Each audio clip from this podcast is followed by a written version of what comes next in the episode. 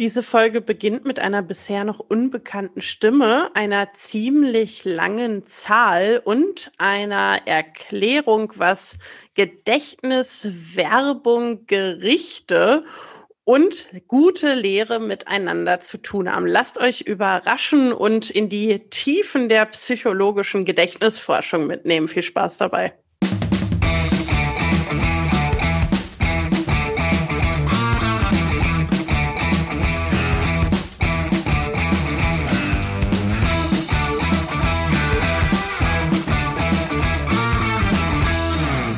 Herzlich willkommen zu Psychotrip, eine Reise durch die Welt der Psychologie in 80 Folgen. Wir erkunden gemeinsam, dass Psychologie mehr ist als nur Couches und abgeschlossene Türen. Und auch heute hat Roland für uns eine Folge vorbereitet. Ich weiß noch nicht, worum es gehen wird, aber ich bin schon richtig gespannt. Und bevor wir inhaltlich einsteigen, stellen wir uns noch mal ganz kurz vor. Ja, fange ich an. Moin, ich bin Roland, Informatiker, Psychologe, Organisationsentwickler und Coach. Bin heute in die Tiefen äh, unseres Studiums wieder hineingestiegen und habe mich sehr darüber gefreut und sitze hier zusammen mit Steffi.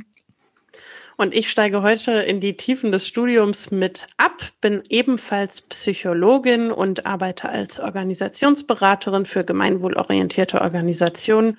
Und jetzt würde ich sagen, Roland, überrasch mich. Ja, ähm, können wir eigentlich direkt loslegen, oder? Ich, ich steige bereit. mal ein. Okay. Ähm, heute wird es zunächst vielleicht äh, etwas weniger sozialpsychologisch. Ähm, ich möchte ein Thema aufbringen, das zu den Basiskonzepten unseres Gedächtnisses gehört, der sogenannte Kurzzeitspeicher oder englisch Short-Term Storage. Ah, Steffi grinst schon, sehr schön. Ähm, als allererstes möchte ich ein kleines Experiment machen. Dafür brauche ich Steffi und auch Jan, unsere Technik-Support im Hintergrund. Und du als Hörer kannst natürlich auch mitmachen. Ist relativ einfach. Ähm, ich werde einfach gleich ein paar Ziffern vorlesen und ich bitte euch, so viele davon, wie ihr könnt, zu merken. Kein Aufschreiben, einfach nur hören, merken. Okay, los geht's. Drei, eins, vier, eins, fünf, neun, zwei, sechs, drei, fünf, acht, neun, sieben, neun. Das war viel zu schnell. Ich warte jetzt ein paar Sekunden, fieserweise rede ich auch noch ein bisschen weiter. Und ja, Steffi, was erinnerst du denn vor den Ziffern? Drei, eins, vier, 1, 5, 6, 9. Danach wird es okay. blurry. Mhm. Das heißt, die vom Anfang. Mhm. Okay. Am Ende war ich zu panisch, dass ich mich nicht mehr erinnern kann. Ah ja, okay. Okay. Jan, war das bei dir ähnlich? Ähnlich. Äh, ich kann es mir deswegen jetzt besser merken, weil ich glaube, das war irgendwie Pi 3,1415,9 und weiter weiß ich sie eh nicht auswendig. Aber dann habe ich dann aufgegeben mir merken. Unglaublich. okay, gut. Ähm, genau, Pi spielt durchaus eine Rolle dabei. Und äh, ich hatte auch so eine kleine Hypothese, dass Jan vielleicht mehr Ziffern erinnert als Steffi, aber ich halte mal fest, ihr seid beide irgendwo so bei sechs, sieben Ziffern. Ähm, und warum das so ist, das hören wir jetzt im weiteren Verlauf. Ähm, kurz erstmal etwas Grundlagen. Ähm, beschreiben es ja 1968, äh, zwei amerikanische Forscher, Allison und Schifrin, stehen, glaube ich, nicht so auf lange Haare und neumodische Physik, sondern schreiben lieber einen immer noch sehr häufig zitierten Artikel, nämlich äh, Human Memory, a Proposed System and its Control Processes. Ähm, darin stellen sie eine neue Theorie vor, oder nicht, nicht ganz neu, aber sie stellen vor, die Theorie, dass das menschliche Gehirn nicht nur ein Gedächtnis hat, sondern zwei äh, Entschuldigung, Speicher, jetzt sage ich auch schon Gedächtnis. Ähm, zwar ein Kurzzeitspeicher und ein Langzeitspeicher. Bis dahin wollten die meisten Forscher gerne sehen, dass es äh, nur einen gibt. Den Begriff Kurzzeitgedächtnis vermeiden sie tatsächlich auch schon damals, weil er selbst unter Psychologen gern missverständlich benutzt wird, nämlich so wie wir es heute oft tun mit, ja, mein Kurzzeitgedächtnis, ich habe irgendwas von heute Morgen vergessen. Ähm, wenn wir vom Speicher reden, noch ganz kurz die Inhalte da drin sind auditiver, visueller und sprachlicher Natur. Das heißt, andere Inhalte wie Emotionen oder Bewegungsabläufe sind da nicht enthalten. So, jetzt also in Kürze, was macht diesen Kurzzeitspeicher aus? Also was ist da passiert, als du gerade die Ziffern gehört hast? Ähm, das eine, ohne Wiederholung gehen die Inhalte daraus nach 30 Sekunden circa verloren. Deswegen Kurzzeitspeicher. Die Inhalte können vor allem durch Wiederholung auch in einen oder in den Langzeitspeicher übertragen werden. Und dieser Kurzzeitspeicher hat eine Kapazität von ungefähr sieben bis acht Einträgen, Blöcke. Danach wird überschrieben. Daher war das vielleicht auch fies, dass ich vorhin ein bisschen weiter geredet habe, weil das überschreibt im Zweifel auch wieder Dinge. Ähm, wenn ich jetzt also eine Zahl wie die am Anfang höre, kann ich also nur sieben bis acht Blöcke speichern. Das müssen aber nicht Ziffern sein, sondern semantische Einheiten. Wenn ich also weiß, wie Jan eben sagte, dass Pi mit 3,1415 anfängt, belegt das vielleicht nur ein Block, weil ich mir merke, okay, das war erstmal der Anfang von Pi und dann kam die nächste Zahl und das ist dann der nächste Block. Ähm, solche Strategien wenden auch Gedächtniskünstler an. Und wir selbst machen das ganz intuitiv, zum Beispiel beim Merken von Telefonnummern, ne, dass wir uns eine 12 merken statt 1, 2. So, zwei Effekte möchte ich gerne noch erwähnen, die nicht von Allison und Schiffrin stammen. Und dann bin ich auch fertig.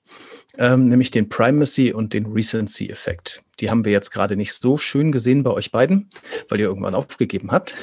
Ähm, beim Erinnern einer längeren Reihe von äh, Blöcken, also ne, zum Beispiel sowas wie die Ziffern oder Farben oder was auch immer man dann nimmt, merken wir uns eher die ersten und die letzten Einträge. Ja, das gibt dann so eine schöne U-Kurve. Das heißt, das erste Element erinnert man eigentlich immer zu 100 Prozent. Äh, dann geht's rapide runter und am Ende geht's noch mal ein bisschen hoch.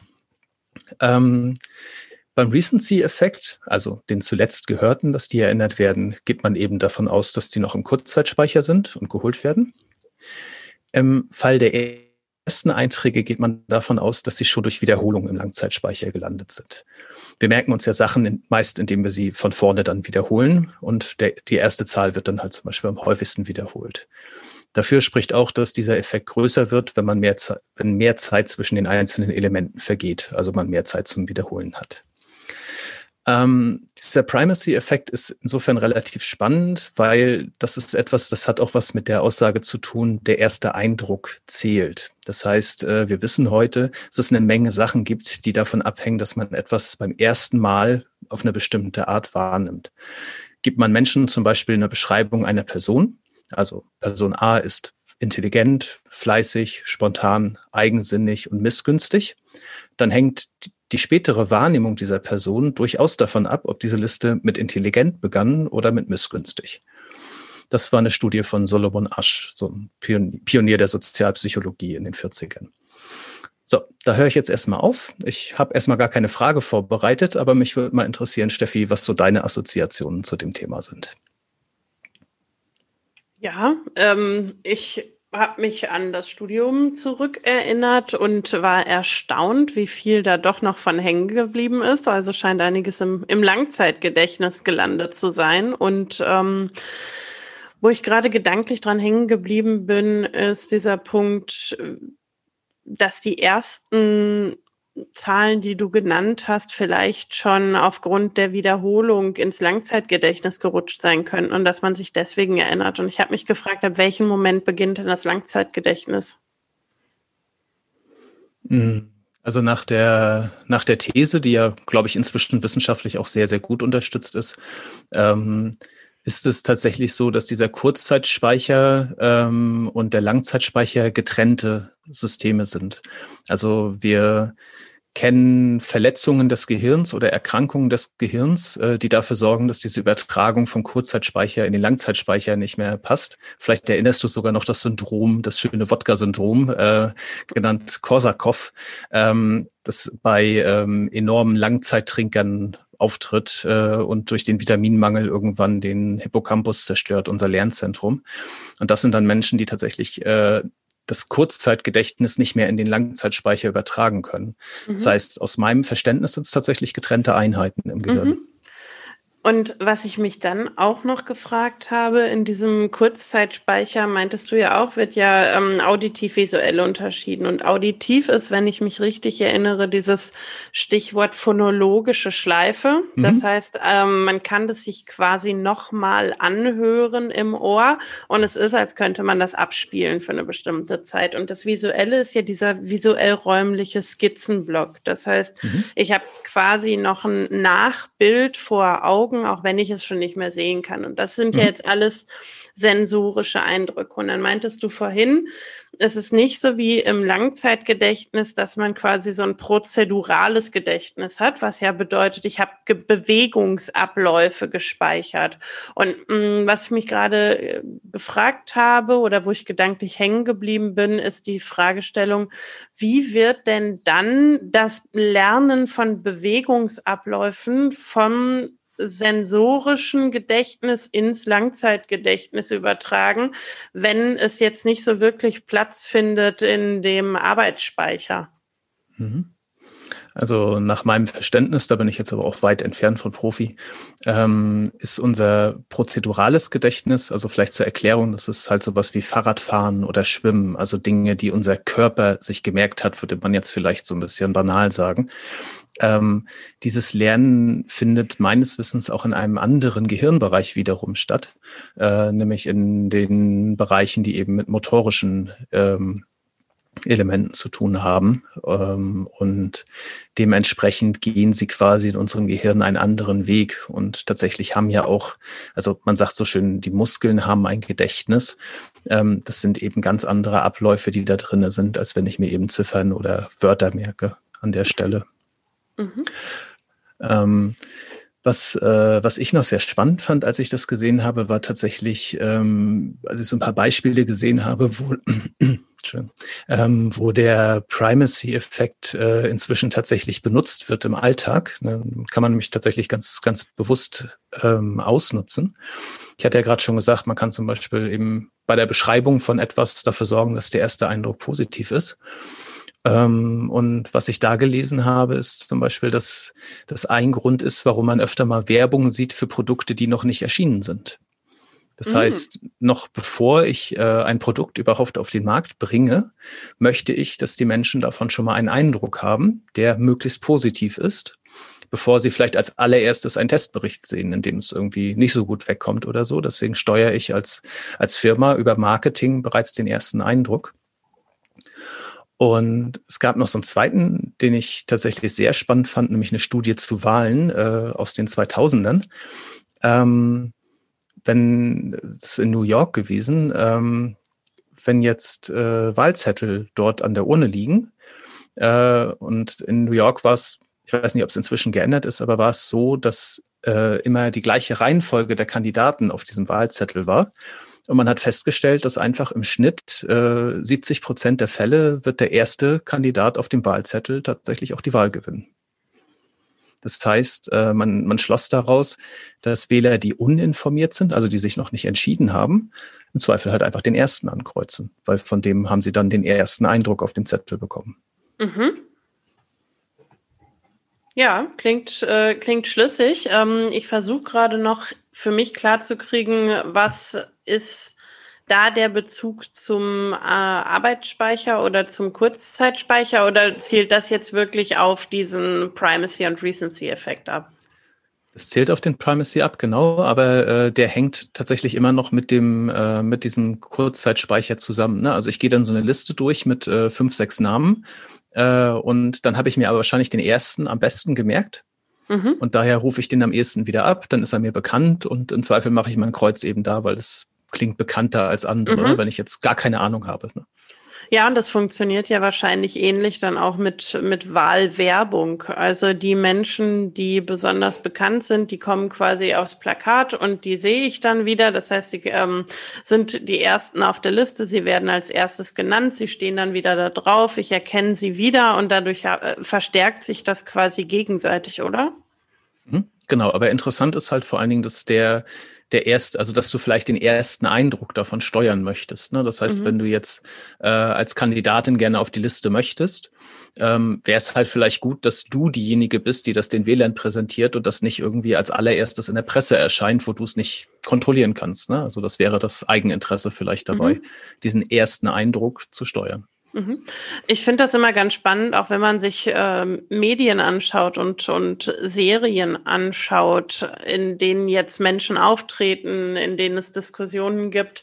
Da werden auch häufig die Leute in einer Reihenfolge präsentiert, wie sie günstig für den Primacy und Recency Effekt sind. Also jemand Bekanntes am Anfang, jemand Bekanntes am Ende und in der Mitte sind dann häufig die Menschen, die man noch nicht so gut kennt. Und ähnlich ist es ja auch ähm, bei Konzerten. Also die Lieder, die man kennt, davon gibt es welche am Anfang und es gibt welche am Ende, damit die Leute am Anfang glücklich sind und am Ende glücklich gehen. Und mhm. neue Lieder oder etwas unbekanntere Lieder, die werden häufig in der Mitte Mitte gespielt. Und dann ist das Gefühl, was übrig bleibt, eben das, was durch den Primacy oder den Recency-Effekt geprägt ist. Am besten geht man mit dem Ohrwurm nach Hause. Ja, genau.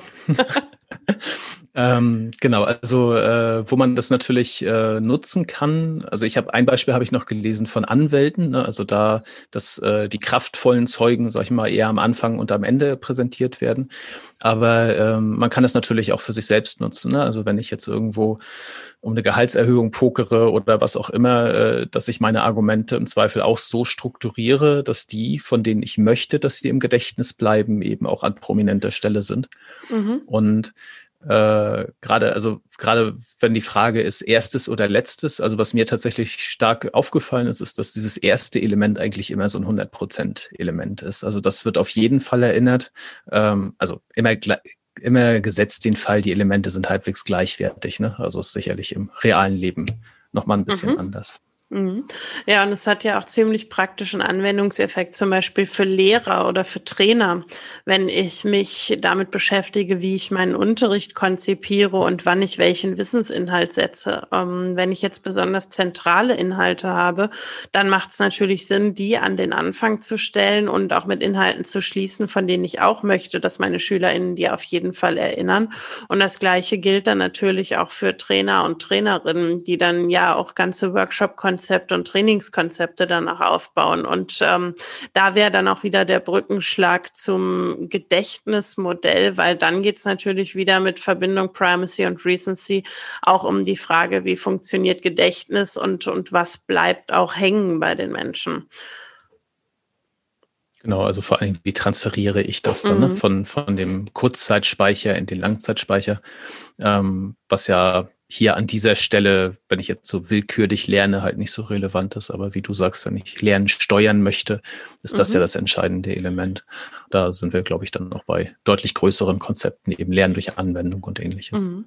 Was ich auch noch immer ziemlich äh, faszinierend finde, ist diese Frage des sensorischen Gedächtnisses, weil ja einfach aber Millionen von Eindrücken auf uns einströmen in jeder Sekunde und die durch unsere Vorerfahrung, durch die Gewohnheit, wie wir Sinne einsetzen und was wir wahrnehmen, was gerade wichtig ist in dem Moment, ja auch dazu führen, dass wir ganz unterschiedliche Dinge auch in der gleichen Situation wahrnehmen. Und für mich so ein richtiger Aha-Moment war, als ich damals das, dieses Konzept des Konstruktivismus kennengelernt habe, erstmal in der Theorie. Also Konstruktivismus, diese Idee, dass keine Realität jemals gleich ist und jeder die Welt anders sieht und sie für jeden von uns anders ist. Und ähm, das korrespondiert mit dieser Frage von selektiver Wahrnehmung beim sensorischen Speicher. Also selektive Wahrnehmung, ich nehme nicht alles wahr, was ist, sondern ich nehme das wahr, was ich wahrnehmen kann und was für mich relevant ist. Und damit hat dieses theoretisch-philosophische Konzept des Konstruktivismus wirklich auch einfach eine, eine körperliche Entsprechung, die dann auch Einfluss darauf nimmt, was sehe ich überhaupt in der Welt, was nehme ich wahr, was landet überhaupt in meinem Kurzzeitgedächtnis, was landet dann auch in meinem Langzeitgedächtnis. Und äh, wie sehr das geprägt ist von unseren Vorannahmen und von dem, was wir in der Welt auch schon erfahren haben. Das hat mich damals ziemlich begeistert. Mhm.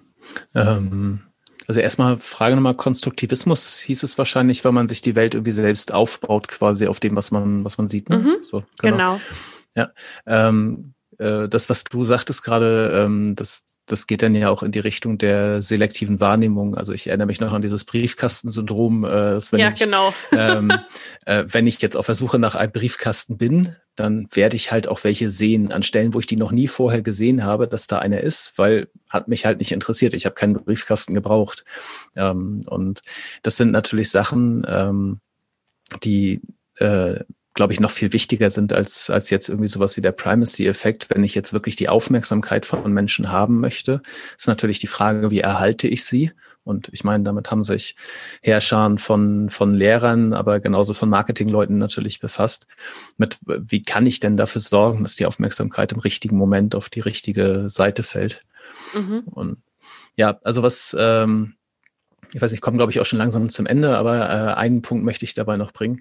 Ähm, was mir dann irgendwann tatsächlich erst während des Studiums so richtig aufgefallen ist und später immer mehr, ähm, ist dieser Unterschied zwischen Psychologie und äh, Medizin tatsächlich. Nämlich, äh, dass die Wissenschaft, die versucht eben genau diese Prozesse zu verstehen, dass das die Psychologie ist, während wir mit der Medizin halt eine Wissenschaft haben, die versucht, die Prozesse zu heilen. Also wenn ich jetzt irgendwo, wenn irgendwas kaputt ist, dann möchte ich es heil machen. Aber es interessiert mich im Zweifel gar nicht so sehr, wie es wirklich funktioniert, sondern mein wichtigster Aspekt ist tatsächlich, dass ich es heilen kann.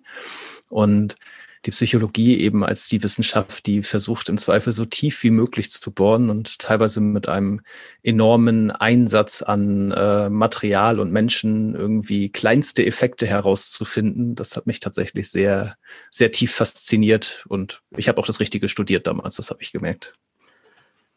Ein Gedanke, an dem ich definitiv hängen bleibe und ich weiß nicht, ob ich zustimme.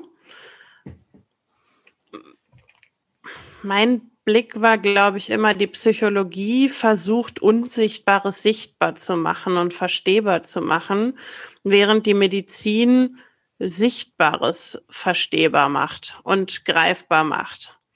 Also irgendwas, was wirklich im Körper existiert, was, was da ist, was ich unter ein Mikroskop packen kann oder anfassen kann. Und in der Medizin gibt es immer irgendwas. Und in der Psychologie gibt es Effekte und es äußern sich bestimmte Dinge in bestimmten Mustern und Verhaltensweisen, aber nicht unbedingt so, dass ich sie jemals zeigen könnte oder hochhalten könnte und sagen könnte, ich habe hier was entdeckt. Ich sehe nur etwas, das es sichtbar macht in der Welt, aber ich habe nicht das wirkliche nicht das wirkliche Ding vor mir, das ich anfassen kann. Ich glaube, das wäre für mich der Unterschied, aber das heißt noch nicht, dass ich fertig bin mit dem Denkprozess. Da bleibe ich definitiv noch dran, finde ich einen Gedanken, den man verfolgen sollte. Ich weiß auch nicht, ob das nicht vielleicht sogar nur zwei Seiten der gleichen Medaille sind, ähm, weil ich habe mir jetzt gerade eine, eine Nervenbahn vorgestellt Ne, und äh, bin mir relativ sicher, also in meinem Verständnis zumindest, dass eben die psychologische Frage wäre, was wird über diese Nervenbahn transportiert, in welcher Geschwindigkeit und welche Reize sind das und so weiter. Und die medizinische Frage eben wäre, ähm, wenn die Nervenbahn nicht mehr funktioniert, wie kriegen wir sie heil? Und woran erkenne ich das? Also welche Symptome hat das und wie kriege ich das wieder weg? Vielleicht kriegen wir ja jetzt zahlreiche Rückmeldungen von äh, Neuropsychologen und äh, Neurologen und Ärzten, die uns das nochmal aufdröseln, wie da ihre Perspektive auf diese Fragestellung ist. Mich würde es auf jeden Fall interessieren. Ja, mich auch. Okay, dann komme ich schon zur Abschlussfrage. Steffi, was nimmst du aus dieser Diskussion mit? Viele Fragen die mir, glaube ich, noch in dem Kopf äh, rumgehen werden, die nächsten Stunden und Tage. Also worauf diese Effekte überall Einfluss haben, wo man sie überall sehen kann. Ich glaube, ich werde meine selektive Wahrnehmung in den kommenden Tagen auf jeden Fall auf diese Effekte nochmal richten und mit geschärftem Blick darauf achten, wo sie auftreten. Und ähm, was ich auch noch mitnehme, ist eine große Freude darüber, dass man sich wieder über so psychologische Themen austauschen kann kann. Deswegen vielen Dank für diese Vorstellung. Und äh, wie sieht es bei dir aus? Was nimmst du mit? Äh, ich nehme tatsächlich mit, dass ich, also ich habe mich jetzt ja zum ersten Mal seit zehn Jahren, glaube ich, mal wieder hier mit Grundlagen beschäftigt. Ähm, und ich nehme mit, dass es mich immer noch interessiert und immer noch fasziniert, äh, wirklich zu verstehen, wie die Sachen funktionieren. Deswegen kam ich auch so drauf. Ähm, und ich nehme hauptsächlich eigentlich mit, dass ich das die nächste Zeit wieder mehr machen möchte und äh, bekomme richtig Lust, mal wieder ein bisschen in die Tiefe zu gehen, was psychologische Themen angeht. Okay, dann sind wir auch durch für heute. Ähm, ich bedanke mich für die, äh, für die interessante Diskussion und für das Interesse unserer Zuhörer und sage Tschüss und bis zum nächsten Mal. Bis dann. Ciao.